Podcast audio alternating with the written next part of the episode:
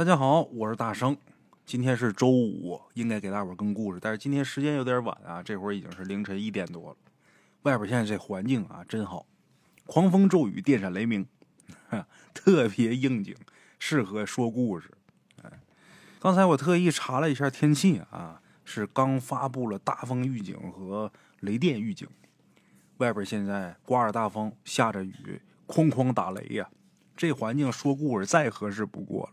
那，咱今天呢要给大伙儿说这第一个故事啊，发生在六十年代左右的东北农村。哎，咱也别管是哪个村了，你说他是张家村、李家村、王家窝棚都行。哎，有这么个村儿，村里有这么一户人家姓曲。哎，老曲家呢有这么个老爷子，这老爷子在这个脚踝骨上长了一个漏。我一说这漏啊，好多人可能不明白什么叫漏。人体内因为脓肿形成一个管子，然后通往这表皮层，就等于说这身上长个眼儿，从打这个眼儿往出排分泌物，哎，这玩意儿叫漏。这个病啊，在过去来说，在六十年代的时候，那个医疗水平不好治。老曲这老爷子脚踝骨上长那个漏啊，就怎么都治不好。那咱说医院治不好。想想吧，是不是有别的事儿啊？能不能是有什么鬼怪作祟呢？那咱猜也不行啊，怎么办呢？找个大神来吧，来给跳大神，看看是不是有什么邪病。哎，老曲家张罗跳大神，那咱说村里一有这事儿，大家都爱去看热闹啊。这跟过去没有什么娱乐方式啊，其实关系不大。你就是放在现如今，这娱乐形式这么多，哎。要是有这种事儿的话，大伙儿也都爱看，都乐意看热闹。老曲家一张罗跳大神，那全村人基本都去了，整个屋里边、院子里边都是人啊。这大神也预备好了，坐炕上，脑袋用红布也盖好了。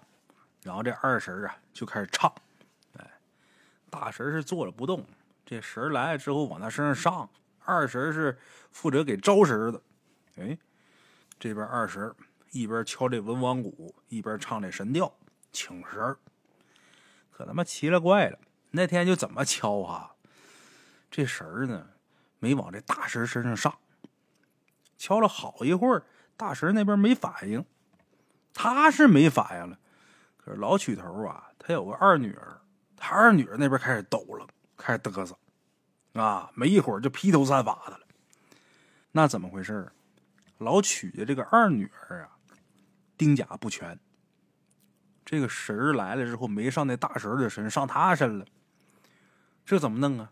大神也懵了呀，我这没反应，他那抖搂上，这明显这抢活啊，这不行，赶紧想法给送走吧。但咱俗话讲，请神容易送神难，呃，平时这个大神跟二神出去干活的时候也没碰见这种情况，他俩有他俩的套路，这神来了如何如何啊？办完事之后怎么怎么请走。今天这明显他妈不按套路出牌，唱这个神调请神来，这神没上这个大神的身，反而上这个老沈头他二女儿身上了。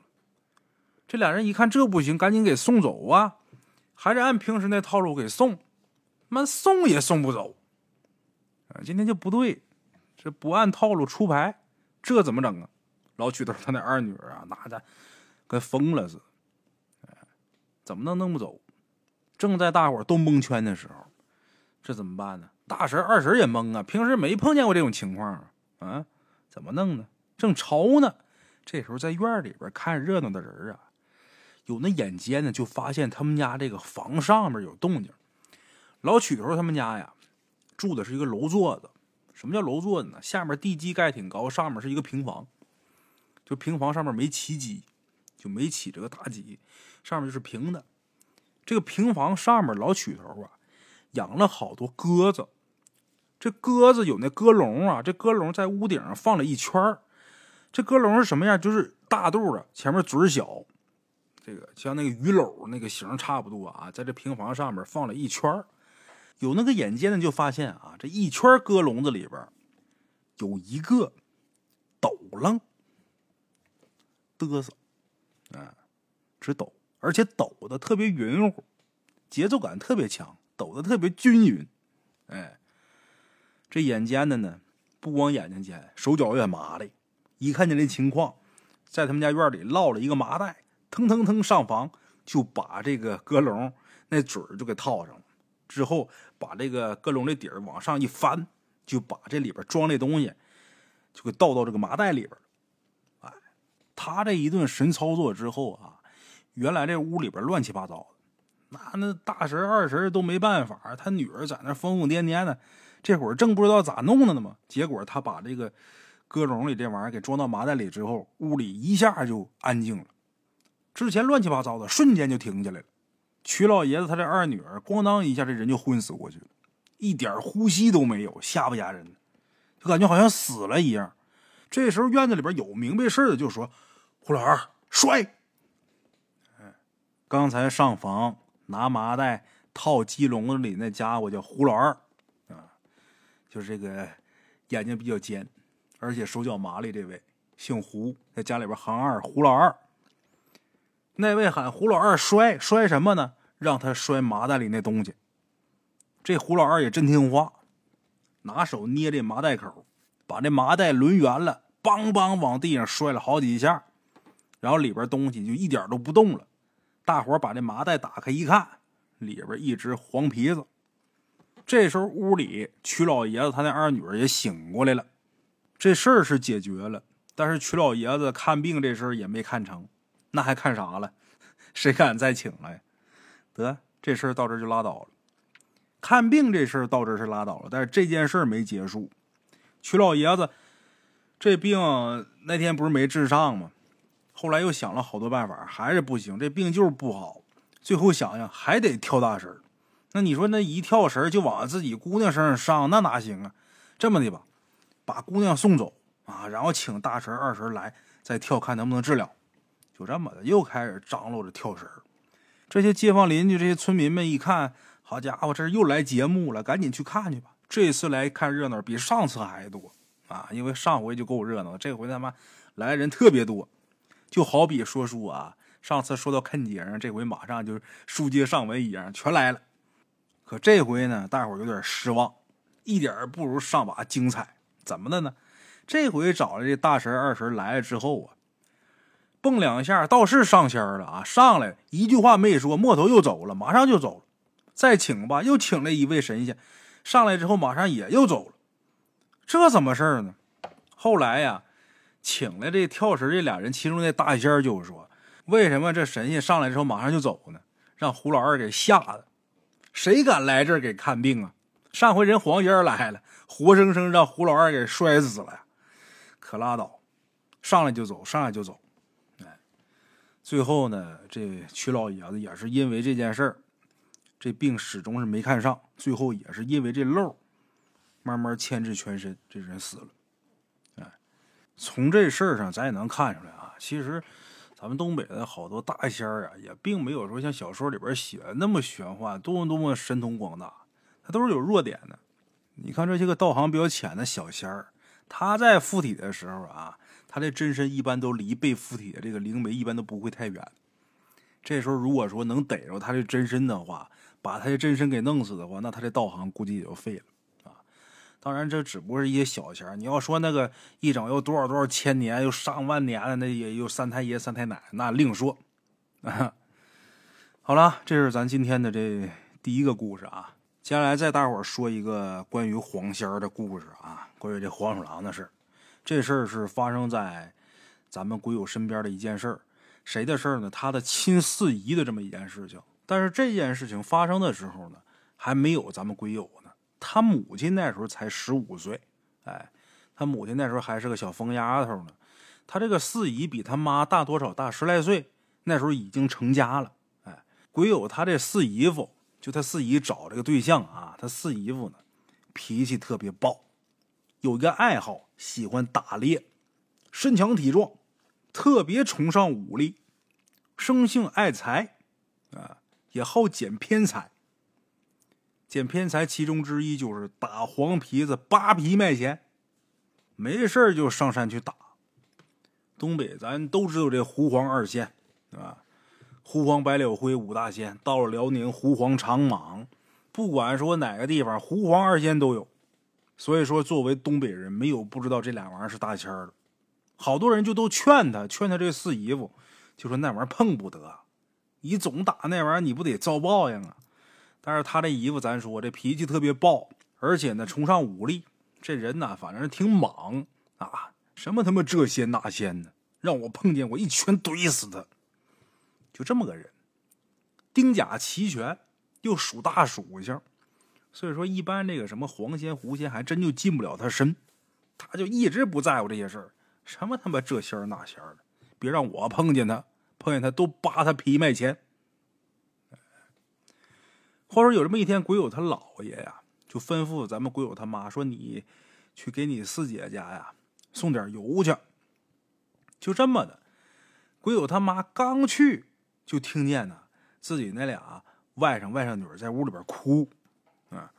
进屋一看，咱们鬼友他四姨就是他四姐呀，在炕上坐着，俩孩子吓得在地上哭。再看四姐这个造型，披头散发的，在炕上坐着，嘴里边直说胡话，而且这人一看就是个疯癫状态，嘴里边还直吵着要吃的。嗯，要吃什么？吃麻花。哪个年头那穷的很呐，哪有什么麻花啊？可打鬼友他妈那时候也是个孩子，刚十五嘛，啊，冷不丁的也没看明白怎么回事就看自己这四姐疯疯癫癫的在那吵着要吃麻花，把俩孩子吓得哇哇哭啊！他还来气了，吃什么麻花麻花？我瞅你像个麻花，你家穷的油都吃不上了，还得我来给你送来，你还麻花呢？没有。这时候鬼友他四姨说：“没有麻花，杀只鸡吃吃也行啊。”这时候鬼友他妈呀，还是不知道是怎么回事但是看出自己这四姐不对劲儿，走到自己四姐的跟前，拿手猛一推，鸡也没有，就这一把，他这四姐一下就瘫了，就瘫炕上，发现也没有呼吸了。然后他着急呀，赶紧就拍他脸，又喊他，喊了好一会儿，这人悠悠转醒，过一会儿又给喂了点温水。慢慢这人算是缓过来了。你看人家这个办法多好，直接猛的这一把就把附体那给推掉了。那么说这事儿到这儿就完事儿了吗？没完。打那以后，他这个四姐呀，鬼友这四姨呀，隔三差五的就被这黄仙上身，啊，隔三差五就来，隔三差五就来，不是要这个就要那个。他这四姨够惨的，他那四姨夫他妈更惨，怎么的呢？只要他这四姨夫一接近他这四姨，就是 自己家爷们儿，只要是接近自己这媳妇儿，那他四姨不是打就是骂，甚至有好几次拿菜刀要杀他。大伙儿都能看得明白，这是你惹了黄仙儿，人家来报复你来了。你呀，以后可千万别扯这个。你说万一哪天你睡睡觉，你这媳妇上仙的，真趁你睡的时候一刀剁了你，可怎么办呢？都说，可他这四姨夫他妈犟。就不信，非得说自己这媳妇是得了精神病，就这么的带着媳妇去看病，可奇了怪了，怎么都带不进这个精神病院这大门，谁也抓不住他这四姨，哎，谁话也不听，唯独这么些人里边，他这四姨就听他妈的话。那时候鬼友他妈刚十五岁嘛，他就听这老妹妹的话，只要这老妹妹在，他就老老实实的。然后最后没办法，也是鬼友他妈领着他这四姐啊进的精神病院，在那儿吃了好多药，但是也没什么好转。一看怎么弄都不行，他那个丈夫就鬼友这四姨夫还那么犟。后来鬼友他姥爷来气了，他妈我咱们家老四啊，我这闺女就因为你打黄皮子，他都被折腾成这样，你他妈还犟？老爷来气了。把他那些打猎的东西，什么网啊、绊脚套啊、笼子这些乱七八糟的，哗啦哗啦全都给弄走了，砸的砸，烧的烧，毁的毁，不能让你再打了。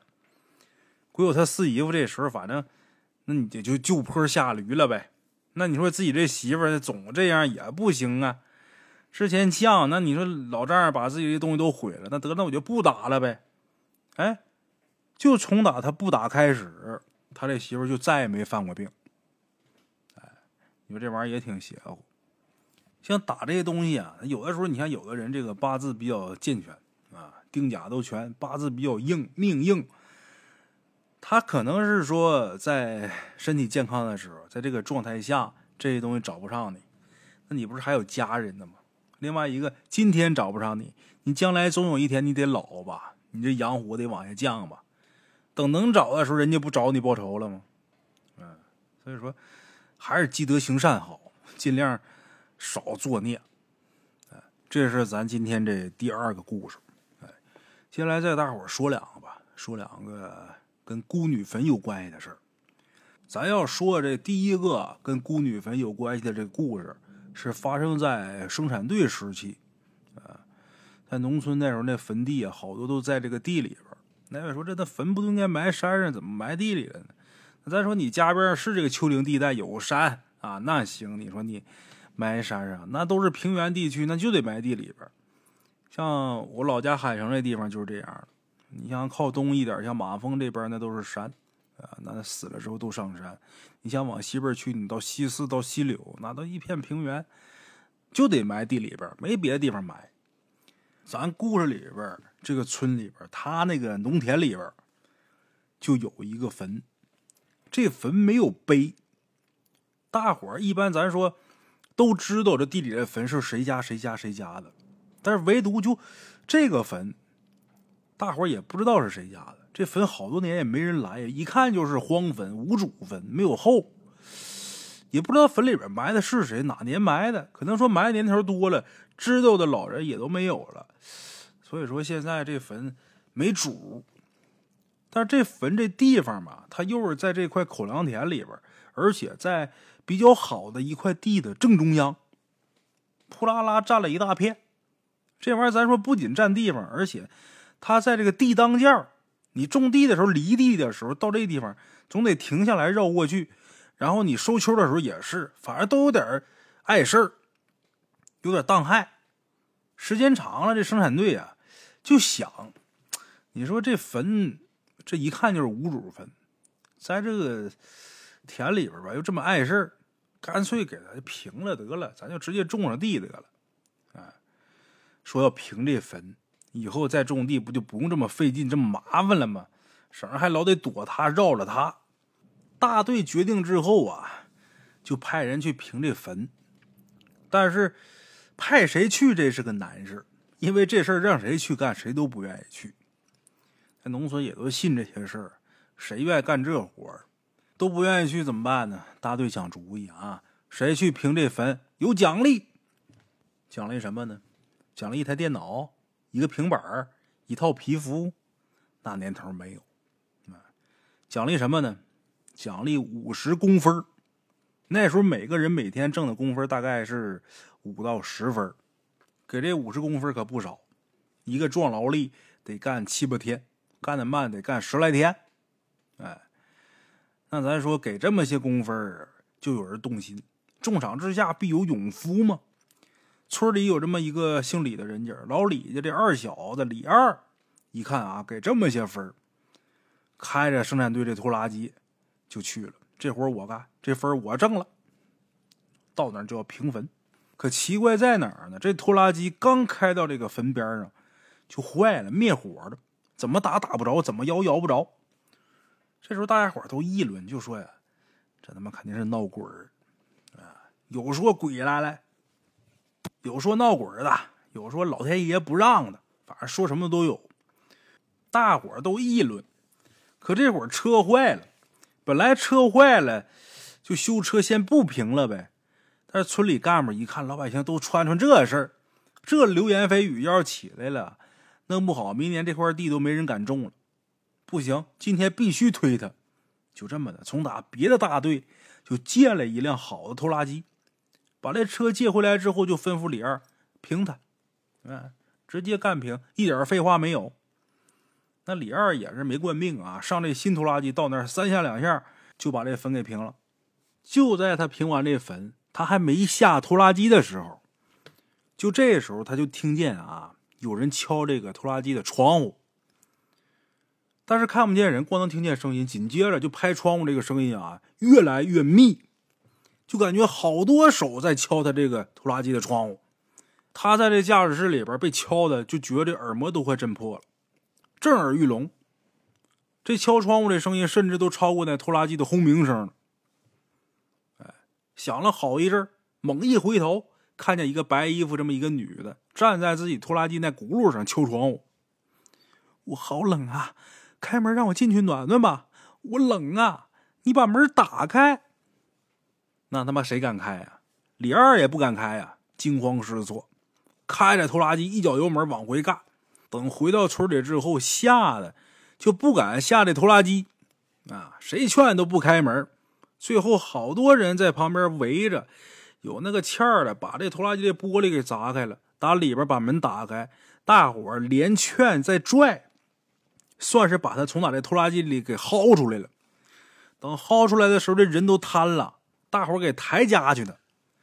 抬家去之后，整个人呢就得了一场大病，从那以后就起不来床了，啊，不但是身体不行，而且每天晚上都做梦，梦见那穿白衣服那女的来找他。他爹妈也是没少给请大夫，找大神来给跳，但是没有能治好他的病，最后死家里头了。哎，咱不是常说君子爱财，取之有道吗？其实李二干这个事儿啊。你说他有多么的罪大恶极，倒是也没有。咱说像这个坟地，你说这个无主坟、这些孤坟，有的适当的该平一平，就是应该平一平。国家有这个政策需要，然后呢，你又想挣这份钱，干这事儿倒不是说不行，但是干之前，你是不是也得心存敬畏之心？你好好调查一下，这到底是谁家的坟？这坟里边埋这主到底死了多长时间？他是怎么死的？凭这坟能不能犯什么说道？你不得打听好，你再挣这份钱吗？啥都没打听，就看人给人钱多，虎逼招招把人坟就给平了。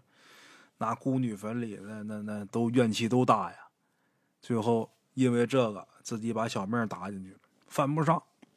哎，像关于孤女坟的事儿，其实有好多。之前大山我也没少讲，这种孤女坟呐，邪事儿多啊，在我身边就有不少的这种事儿。以后有时有机会的话啊，我可能会写一部书，里边能给大伙详细的讲一讲。今天就不在咱们这期节目范围之内了啊。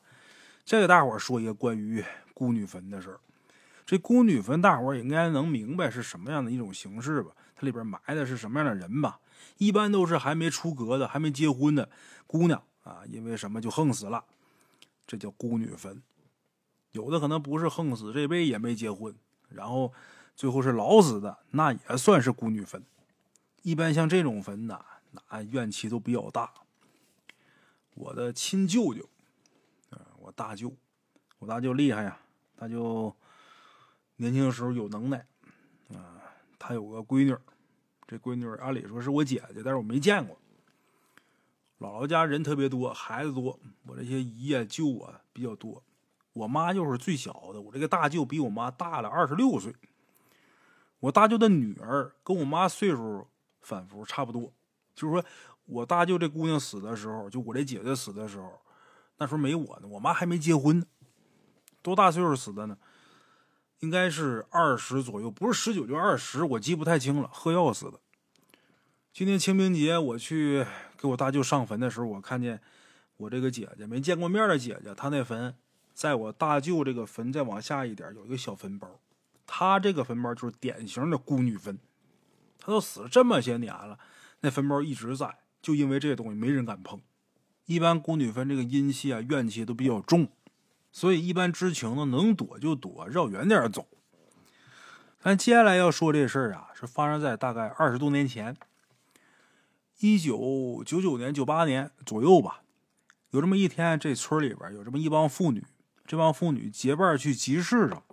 正好在他们去赶集的这条路边上，有这么一座孤女坟。他们就是从哪这个孤女坟前面路过的，去赶集嘛。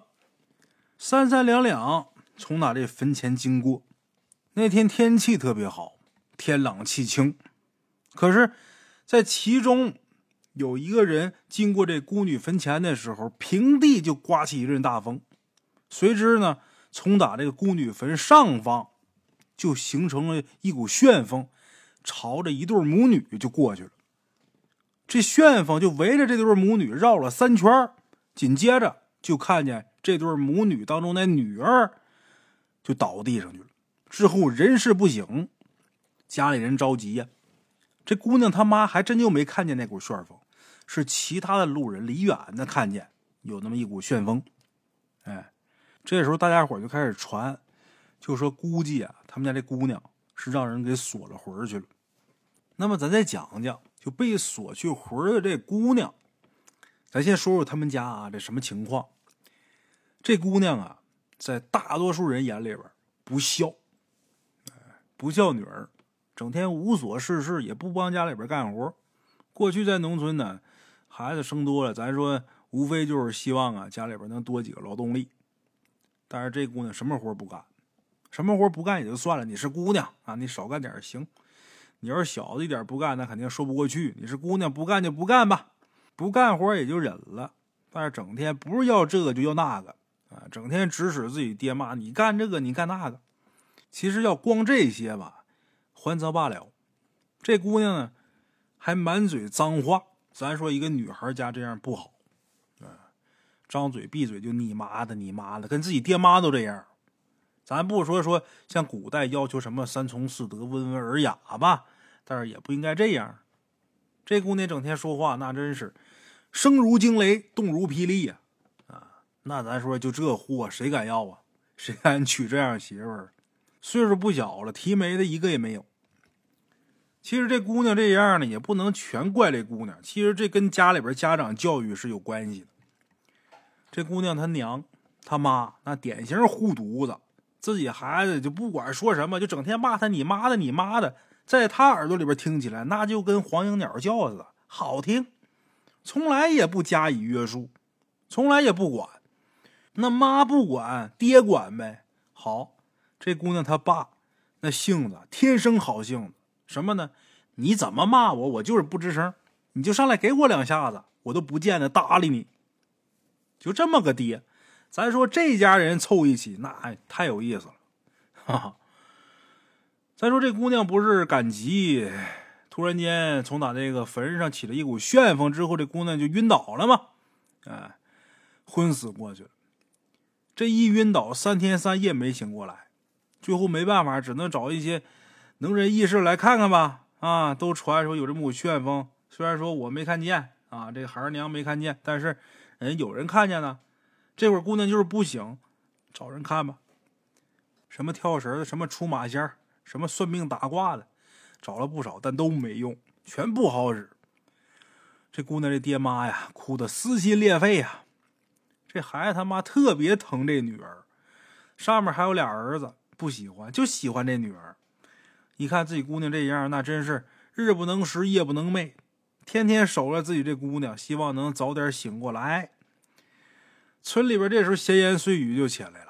平日里边，大伙都知道这孩子怎么跟自己爹妈说话的，怎么对待自己父母的。大伙平时就讲究他，说你说你跟旁人说话，你嘴上不干净也就罢了，你说你跟你自己爹妈还那么说话，你这孩子你不等着遭天谴呢吗？咱说好多亲戚都看不惯，哪有那样的？但是这会儿这孩子摊上这事儿了，这些亲戚里道的。邻居们大伙也都给出主意，其中有一个人就说呀：“听说在离他们那个村挺远那么一个山，那山里边有一个老姑子，这老姑子呢守着一座庵，从来也不下山。哎，那山上有个尼姑庵，这老姑子就守这庵，向来也不下山，很少很少下山，也很少有人能看见他。但是呢，有不少人都说啊，这个姑子挺厉害，她会拘魂儿。”但是她虽然说会这手艺，可一般人请不去。哎，这女孩爹妈一听这消息，那就跟抓了救命稻草一样，赶紧别废话了，请尼姑去吧。就这样，这老两口啊，也是费了好大劲，费了血劲了，可算是找着那个山，找着那个尼姑庵，哎，也找着这个尼姑了。可他们简单的跟这尼姑说明来意之后，这尼姑当时特别干脆，哎。就说一句话，不去。紧接着，咣当，把这山门就给关上了，不理他们了。但是这姑娘爹妈呀，也不从哪儿看，可能是老看电影，啊，咱们可能心不诚，怎么办呢？跪着吧，就在这尼姑庵门口啊，就给这老尼姑就跪下了啊！你看，我就诚心请你去，就搁那跪着。你说你跪倒也行，你得不得让人看见啊？这俩人也不吱声，就搁那跪着。说白了，那尼姑庵里的尼姑可能都不知道他俩还没走，还在门口跪着呢。一夜无话，等到第二天天亮，这尼姑开山门，一开山门吓一跳，这俩人还在这呢，而且在地上跪着呢。一看这个精神状态，这是跪了一宿啊。老尼姑这心软了，行吧。回去简单换了件衣服，啊，又换了一套衣服，带上东西，走吧，我跟你去一趟。哎，就跟着这姑娘爹妈到他们家去了。这尼姑也真有两下子，从打自己这脖子上啊摘下来一块佛珠，之后给这姑娘挂脖子上，然后在那念了好长时间的经，然后又烧了一些东西，哎，反正是大概能折腾个三四个小时。那姑娘还真就醒过来了。醒过来之后呢，也没有什么异样，中间她什么印象都没有，就跟睡了一觉一样。哎，也不记得发生什么事儿了，也没说在昏迷这段时间梦里边如何如何，这些东西他没讲。但打那之后，大伙都发现这姑娘对待她爸妈就比以前呢要孝顺的多了，而且嘴里边从来也没有脏字儿。也不知道他昏迷的那几天，他这魂儿被谁给带走了。被带走之后，又有什么人给他上了一课呢？这个咱就不得而知了。啊，好了，这就是咱们今天这俩故事。我是孙大圣，咱们下期见。